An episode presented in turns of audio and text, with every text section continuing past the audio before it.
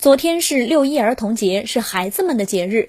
可是就在昨天，温州一名刚出生的女婴却被狠心遗弃，连脐带都没剪干净，随便就丢在一辆私家车的后座上。六月一日中午，温州一名车主报警说，两天前自己停车忘记关车窗，今早去查看，却听见车子后座有婴儿的啼哭声。仔细一看，这竟然是一名嗷嗷待哺的小女婴。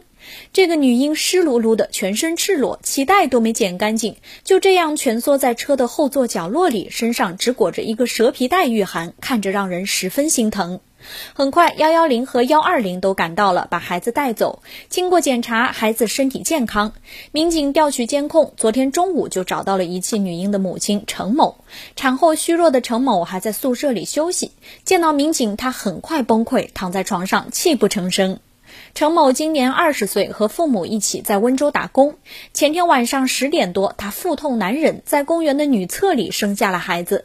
因为未婚先孕，他瞒着父母，家里人并不知情。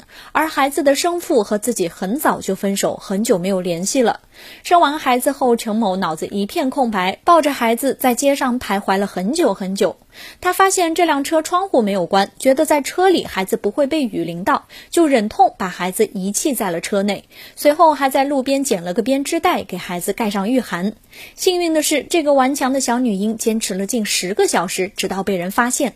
母亲程某现在也十分后悔，她说会和父母一起把女婴从医院接回家，好好抚养。